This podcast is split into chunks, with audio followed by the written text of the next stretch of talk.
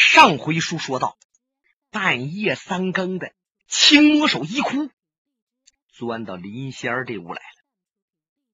他来是要杀林仙儿的，为什么呢？前文书咱们介绍了，他的弟子，也就是他的儿子秋毒，让李寻欢给杀了。不过一哭琢磨来琢磨去，我儿子是让林仙儿给坑了。林仙儿和秋毒混在一起，使得秋毒武功也不长进，而且把青魔手还给了林仙儿一副。后来遇着李寻欢了，这才死在星云庄的后院梅林。你说，就这林仙儿是不是小狐狸精？而且据说他不是光和我儿子不错，他逮谁和谁好。我只有把他碎尸万段，才解我心头之恨呐。这两天啊，一哭就在这小镇养伤。李寻欢又给他一刀，把脖子边给他穿个眼儿，伤势不太重。哎，现在伤基本上是好了。天亮的时候，他见阿飞和林仙儿进的镇子，到这店房，他就琢磨：看没看着？看没看着？这林仙儿又和这小子鼓到一块儿去了。这小子又是谁？嗯，又上林仙儿的当了吧？那么现在他钻到屋子里边，是刚要下手。林仙儿也真是见过大阵势的人，虽惊没乱，依然在那躺着和他说：“一剑客，你杀不了我，因为我有护身的，那就是阿飞公子，他就在对面的屋里边去。如果你要不服气的话，你去找他。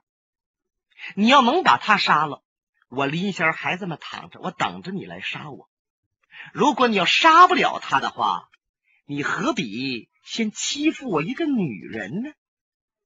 就这几句话，还真把这一哭给激起来了。好，我就看看那小子阿飞有什么了不起的，宰了他，我再收拾你。他当一脚把门踹开。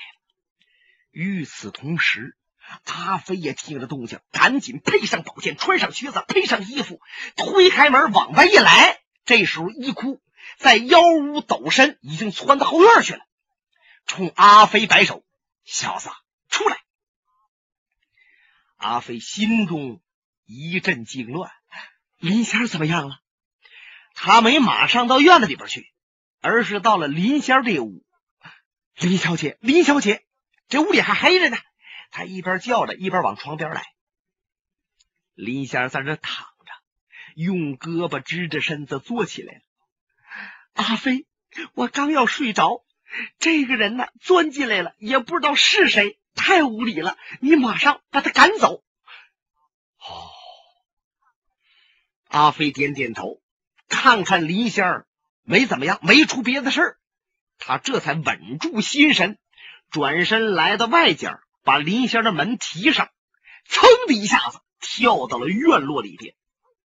他和一哭面对面的站着，半天，阿飞才说话：“今天晚上我不杀人，你走吧。”阿飞说这话的意思，是因为他感到今天晚上他太愉快了，太幸福了。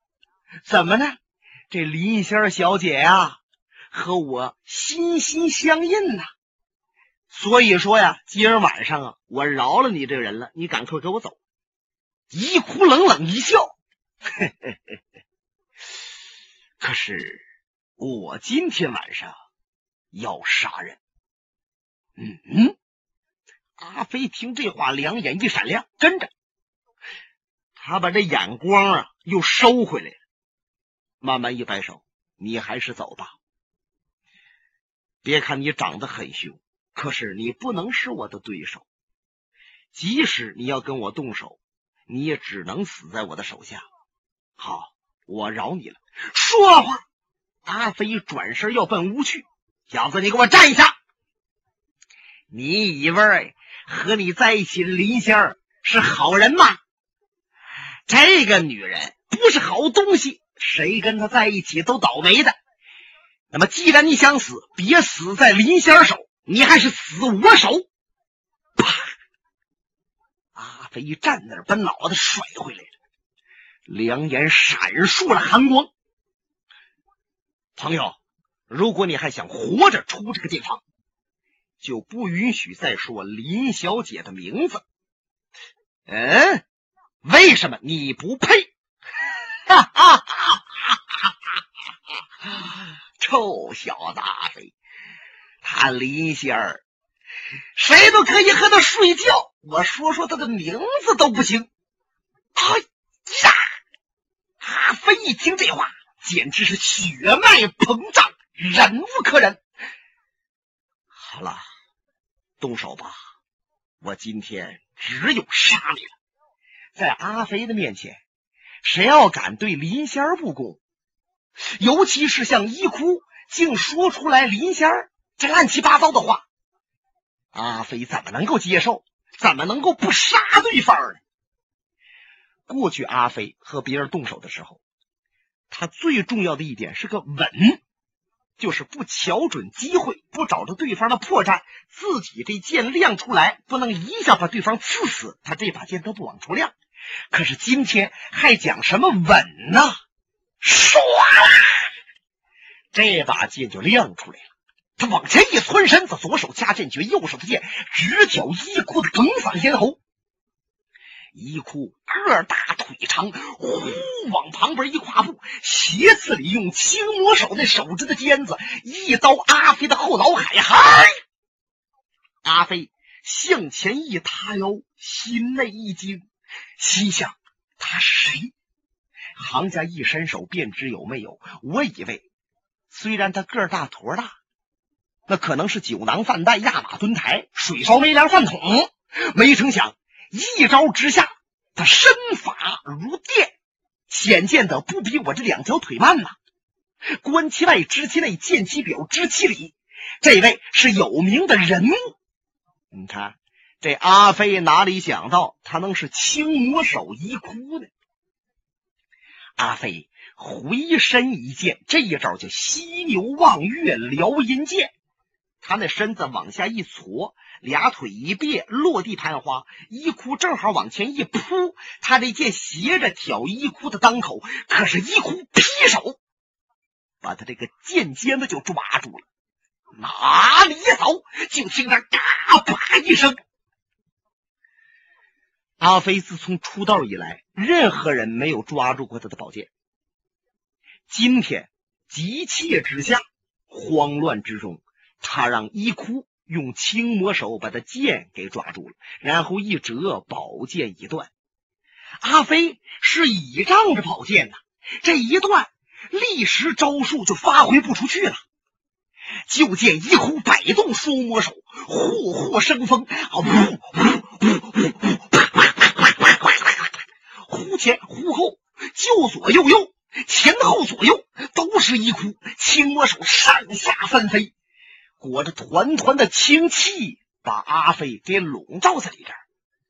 一哭还没有双手拍冒那毒烟呢，因为他觉得自己这招数就已经把这小子阿飞给制住了，不用再超过十合八合，他就不是我的对手。我不用烟儿，我硬生生拍死他，我让他遭罪，然后我再进去要那个小狐狸的命。这时候林仙儿搁床上已经起来了，扒着窗户往外看着，一瞧阿飞宝剑断了，他那心呢就提起来了。再一看青魔手太厉害，把阿飞罩当中，他那心就提到嗓子眼儿这来了。他为阿飞担心呢。可是瞧着瞧着，他那心又回到原来的地方了。他不担心了，而且嘴角还闪出来一丝冷笑。那说阿飞危险了，阿飞真死了。回过头一哭，进屋就杀他，他还乐什么呢？林仙想啊，哼，阿飞死了啊，也有死的好处。不然的话，他真闯少林寺把李寻欢救出来，我还有好吗？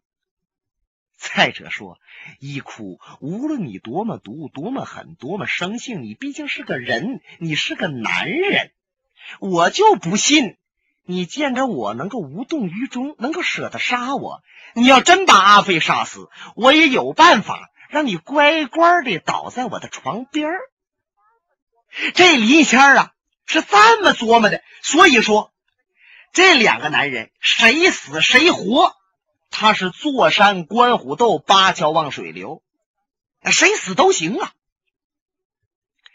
就见阿飞一时不慎，脚下一滑，扑通在地下了。轻摸手往下这一砸，他一时站不起来，就地轱辘。按说就地轱辘这种功夫，那你得专门练，那叫地躺功，那可不能瞎轱辘啊。可是阿飞没有专门练过什么地毯功，他就在深山老峪里边，自幼时与禽兽为伍。你看这禽兽各有绝技呀、有能飞的，有能蹦的，有能轱辘的。阿飞跟他们都学明白了。就见阿飞咕咕咕咕咕咕咕，虽然危险至极，可是三轱辘两轱辘，就这一哭是一招也没给他拍在身上。忽然间，阿飞这胳膊肘就觉着碰着了一件东西，有点发硬。紧接着，两眼一亮，他碰上的是什么玩意儿？原来是被一哭用轻摸手抓住那个剑尖子，撅断了，扔在了地下。就在这坚不容发之际，阿飞撒手指头，啪，把断剑的剑尖子就掐到了手中了。正好一哭向下俯身，瞪他一击，他撒手指头较劲，向上一挺。就这箭头飞出去了，啊！啊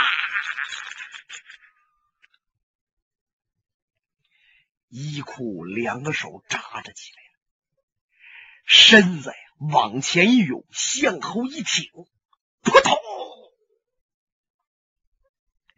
一下栽倒尘埃。就见他手刨脚蹬啊！阿飞从地下起来了，林仙在窗户里边瞧的也呆那儿了。他就见着呀，在衣裤的脖子上边钉着个箭头，大半拉箭头还在外边露着，借着月色星光，闪烁的光亮夺人魂魄。可是另少半截儿，那箭尖儿给衣裤插到咽喉里边去了。顺着边儿正在往外冒血呢，咕嘟咕嘟咕嘟，一哭那两个大眼珠子呀发直，看了临死都不服，都不信我能让阿飞给杀死。他没见了这玩意儿怎么进来的呢？嗷一蹬腿儿咽气儿了。你看那一哭两次和李寻欢相拼，李寻欢是两次飞刀。都没有给他刺中要害，都是在脖子的左面边上、右面边上给他放上两刀。可是今儿却让阿飞一宝剑头子给他穿中了当中，他绝气身亡。这位一哭也算是一代枭雄，死于非命。阿飞铲除了他，可以说是为绿林道除去了一害。林仙儿。嘚里嘚瑟的，在里边跑出来了，光着脚出来的，显得特别急切，特别关心呐，落着眼泪扑到阿飞的怀里边。你都把我吓死了！你和青魔手一哭动手，我真怕你呀被他杀了。你要死了，我不用他杀我，我自己就得死。啊！这位。趴在阿飞怀里边，一个劲落泪。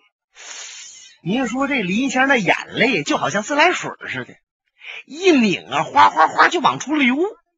呵，他这一哭，阿飞本来刚杀完人，浑身裹着一团杀气，哎，现在立刻显得温文尔雅。他用手慢慢的摸着林仙青丝一般的头发。别害怕，他已经死了。你说他是青魔手一哭，是他吗？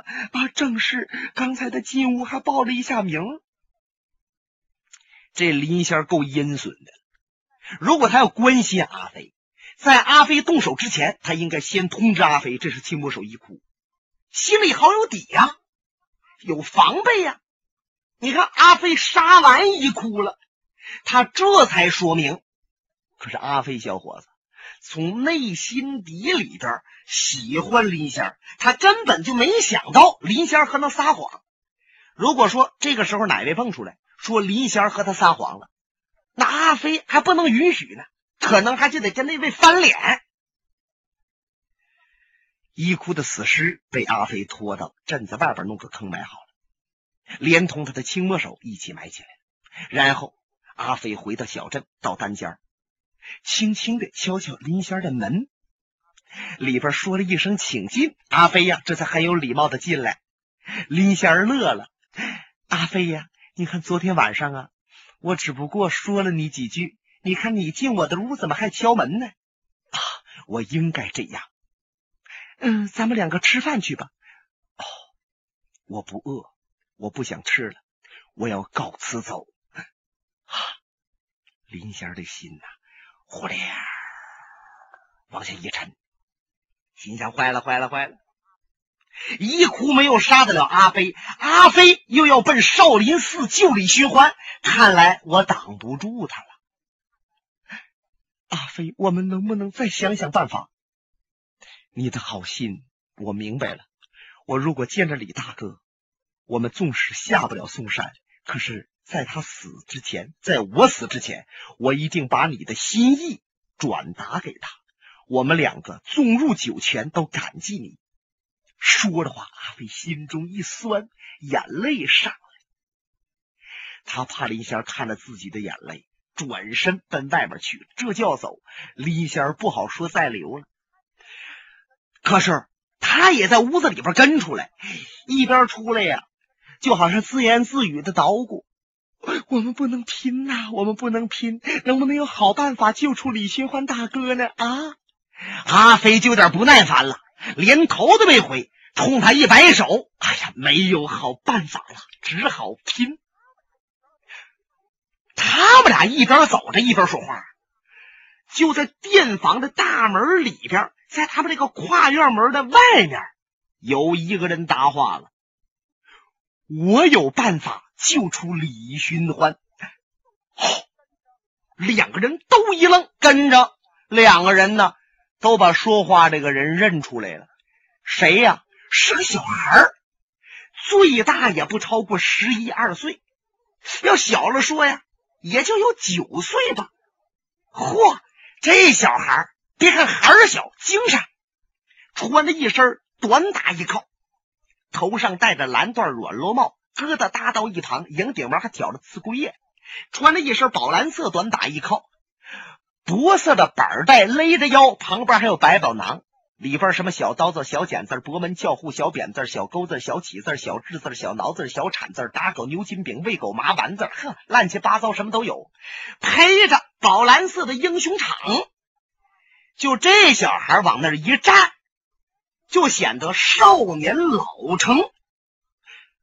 他正是河北保定星云庄的龙小云。这林先生哈飞呀，你看我，我看你，同时琢磨，这龙小云这么点一个孩子，远隔千里，他跑河南嵩山来干什么来了？不过他说他有办法救李寻欢，莫莫非他真有办法？往龙小云身后瞧瞧，心想他爹龙啸云是不是跟着来了？可是，一看没别人啊，就见龙小云跑上前来，拉住林仙的手，啊。林姨娘，我母亲和我父亲呢，答复我来的。本来呀，他们想到嵩山向老和尚们说人情话，救我李大叔。可是我母亲身体不好，我父亲照料他。就这样啊，我和他们说我来，开始不放心。后来呀，我反复一讲，他们也就让我来了。怎么这么巧，在这儿我碰着我林姨娘您了，还有这位阿飞叔叔。这龙小云会说话，再一个，林仙儿和他母亲林诗音是干姊妹，哎，他正好啊，应该管林仙儿啊叫姨娘。阿飞瞧瞧他，公子，那你说你有办法救李寻欢？你说说有什么办法？嗯，阿飞叔叔，别人不了解李寻欢，我父亲最了解，而且我父亲可以说是德高望重，他一诺千金，少林寺会听到耳中，记在心上。那么我带着一封我父亲写给少林寺的信，只要我递上去，他们就会放我。李寻欢叔叔，你说这不行吗？还没等阿飞多想多说什么，李仙马上接过来了。阿飞呀，我看可以这么办，让小云先上山，实在不济，咱们再闯少林救人，你看行吗？阿飞一听，那只好让龙小云先见见少林寺的和尚了。书说简单，龙小云在这儿告辞，他够奔嵩山。你看这位孩儿小啊，那个心呐，确实有主意。登嵩山这么高这么大的雪，而且连一个香客都没有，可是他一点不害怕。本来他那脸色不太好，可是这一爬山，把他小脸爬的红扑扑的。到过午的时候，他来到了古庙前，来到庙前边，他喘了半天。这才轻叩庙门，有一位门头僧打开庙宇门，一看是个小孩儿。哎呦，小施主，你来此有何贵干？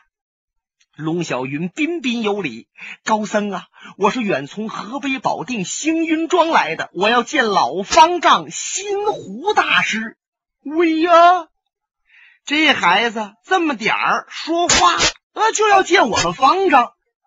好，好，好，你先等着。时间不大，这小和尚从里边出来了，告诉龙小云，方丈同意见他。哎呀，龙小云乐了。随着这和尚进到庙宇，到了方丈室，小和尚把门打开了，先向里边啊说了一句“龙小云到”，然后退在一边。你看这小孩啊，他见过世面，哎，什么场合都看着过，现在。他一看这屋中坐着几个老和尚，啊，都留着胡子，在僧门里边留着胡子，那都有资格的，不然的话，那头发胡子那都不许留啊。在正当中的大蒲团上盘腿打坐一位老高僧，年过古稀，雪白的胡须扇在胸前，还没等别人引荐呢，他扑通给老和尚就跪下了，方丈。弟子龙小云与您有礼。哎呦，这些和尚一瞧啊，都有点发愣。嗯，不会说这孩子一个人赶上嵩山，看来呀，别看孩儿小是个茬。老和尚点点头。贫僧方丈心湖，小施主，你说你从星云庄来的，那么星云庄的庄主龙啸云。和你什么关系？那是家父哦，原来是龙大侠的令郎。来呀，旁边看座。可是龙小云没等坐下，就 扑倒在地。大师，请你给我报仇啊！阿弥陀佛，小施主，你仇从何来？大师，李寻欢他是梅花道啊。在我们家的时候啊，他想拉拢我父亲当梅花道，又让我当梅花道，我和我父亲都不同意，他就用掌把我给震伤了。现在我任督二脉已经让他给震断，一生不能再练武了。你们如今把李寻欢扣押着，我请你们速速把他除掉。阿弥陀佛。心湖大师啊，从蒲团上蹦起来了。听声没发这么大火，现在实在受不了了。这李寻欢自己是没挖到不行，还有拉拢朋友同流合污，拉拢不成就打伤了这小孩子。嗯，和尚一边发着怒，两只老眼一转。忽然想起了一条妙策，嘿嘿，李寻欢呐，李寻欢，这回你叫死无葬身之地。本节目由哈尔滨大地评书艺术研究所研究录制。刚才播送。